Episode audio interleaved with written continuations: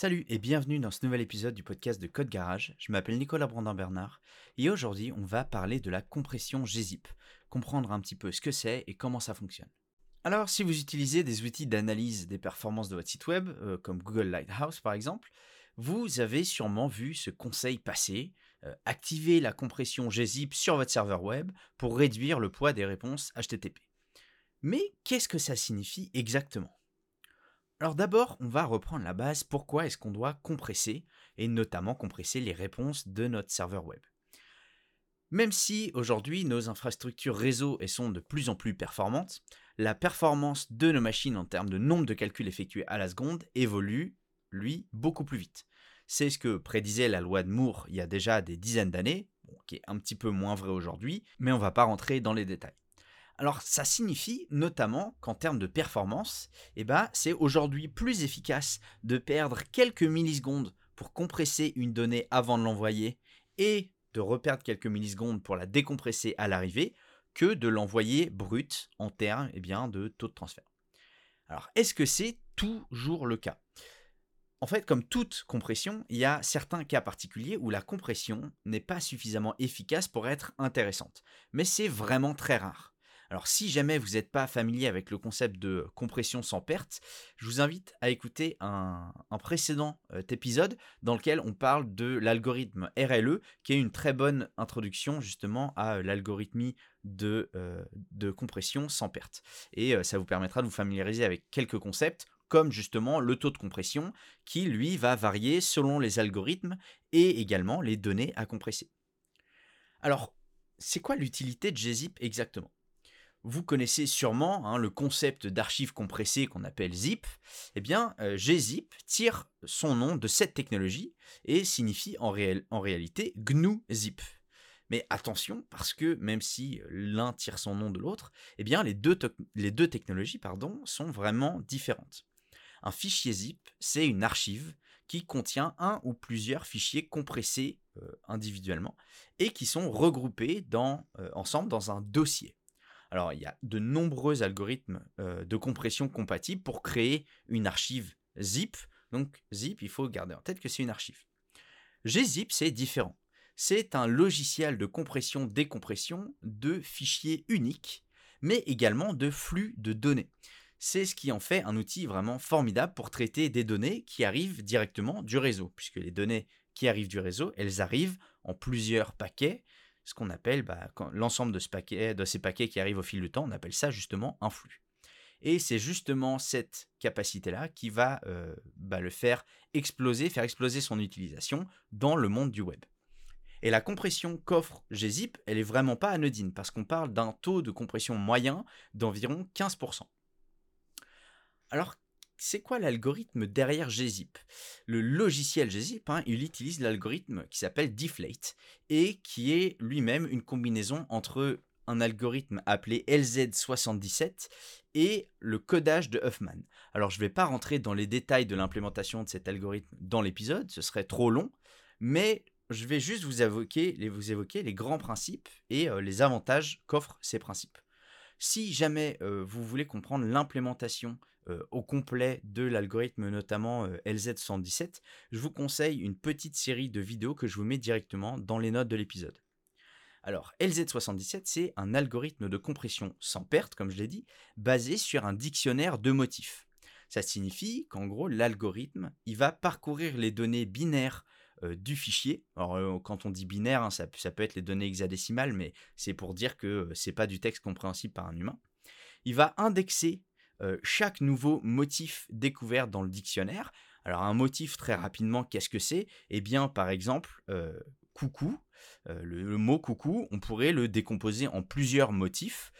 alors on ne prend pas les, caractères tout seuls, mais on pourrait décomposer en motif CO. Ben, le motif CO, on le retrouve deux fois dans coucou. Ça peut être COU qu'on retrouve également deux fois dans coucou. et ça peut être le motif bah, COUC, qui pour le coup, on le retrouve qu'une seule fois dans coucou. Donc c'est ça un motif. C'est un truc qui va pouvoir se répéter, un ensemble euh, de euh, données qui va pouvoir se répéter.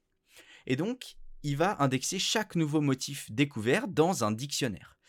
Et il va remplacer le motif euh, qui a été trouvé par son index dans le dictionnaire, qui sera ensuite bah, le, fichier compressé.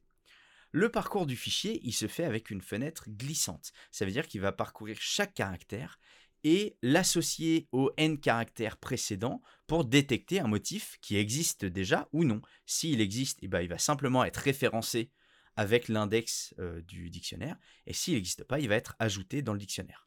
Alors, avec euh, n supérieur ou égal à 1, ça veut dire que la plus petite taille de motif, ce sera forcément deux caractères. on n'aura jamais un caractère tout seul. Cette méthode de compression, possède un gros avantage. C'est qu'il n'y a pas besoin de posséder l'entièreté du fichier pour commencer la décompression. Effectivement, en fait, le dictionnaire, il est situé au début du fichier compressé. Donc une fois qu'on a ce dictionnaire, eh ben, la détection des motifs, comme elle est linéaire, caractère par caractère, il suffit de relier chaque index à son motif qui correspond dans le dictionnaire pour retrouver le fichier d'origine. Et c'est notamment ce concept-là qui fait qu'on peut l'utiliser dans des flux de données comme le réseau.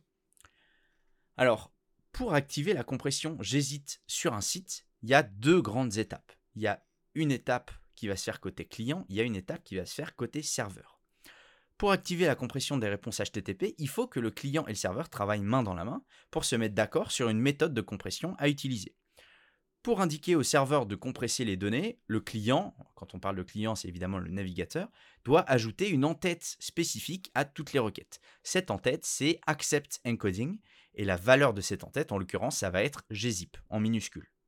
Mais heureusement, tous les navigateurs modernes ajoutent automatiquement cette en-tête hein, par défaut. Vous aurez donc en réalité rien à faire, c'est fait automatiquement. Cette en-tête, elle indique au serveur si tu peux me compresser cette, euh, cette réponse, enfin la réponse que tu vas me donner en gzip, alors fais-le, mais rien n'oblige le serveur à le faire. S'il n'a pas cette possibilité-là, il ne fera simplement pas. Et côté serveur, eh bien, euh, lui, il doit compresser les données contenues euh, qui vont être contenues dans la réponse, mais il doit également indiquer au client que la réponse a été compressée avec une entête spécifique qui est, elle, content encoding, et qui, pareil, va avoir la valeur gzip en l'occurrence, c'est là où le serveur dit oui, j'ai réussi à compresser, enfin, oui, j'ai réussi à compresser ces données ou non, je n'ai pas réussi à compresser ces données. Alors, pour l'activer, euh, cette compression côté serveur, si on prend les deux grands serveurs web, qui sont euh, Nginx et Apache, euh, pour activer la compression gzip sur Nginx, il suffit dans le fichier de configuration nginx.conf d'ajouter une petite directive qui va être gzip on. Alors, Évidemment, il y a plein de configurations qui sont possibles. Euh, si jamais vous voulez le détail, je vous mettrai la documentation officielle dans les notes euh, de l'épisode. Et pour Apache, eh ben, euh, donc pour Apache version 2 et plus, il faudra d'abord activer le module qui est le module deflate, hein, qui est l'algorithme de compression, et il faudra redémarrer le service Apache pour que le module soit pris en compte. Donc ça, je vous, pareil, je vous mettrai l'article d'origine de cet épisode euh, dans, les notes de dans les notes justement de cet épisode. Comme ça, vous aurez eh ben, la liste des commandes si jamais vous en avez besoin. Et ensuite, il faudra ajouter une directive dans le fichier apache2.conf. Euh, cette directive, c'est if euh, mode deflate c, .c. Et bien après, vous ajoutez en fait des types pour tous les types MIM présents dans les réponses HTTP. Et ensuite, vous avez évidemment plein de, plein de configurations. Pareil, vous retrouvez ça dans les notes de l'épisode. Alors avant de se quitter, il faut noter quelque chose et il faut faire attention parce que utiliser gzip, ça n'exclut pas le fait de devoir minifier ces fichiers sources. Hein. La compression ne remplace jamais la minification. C'est deux choses qui sont complémentaires.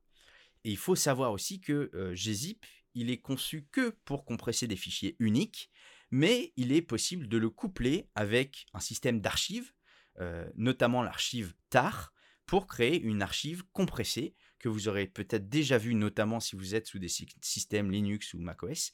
Et on n'utilise pas euh, zip, on utilise des .tar.gz.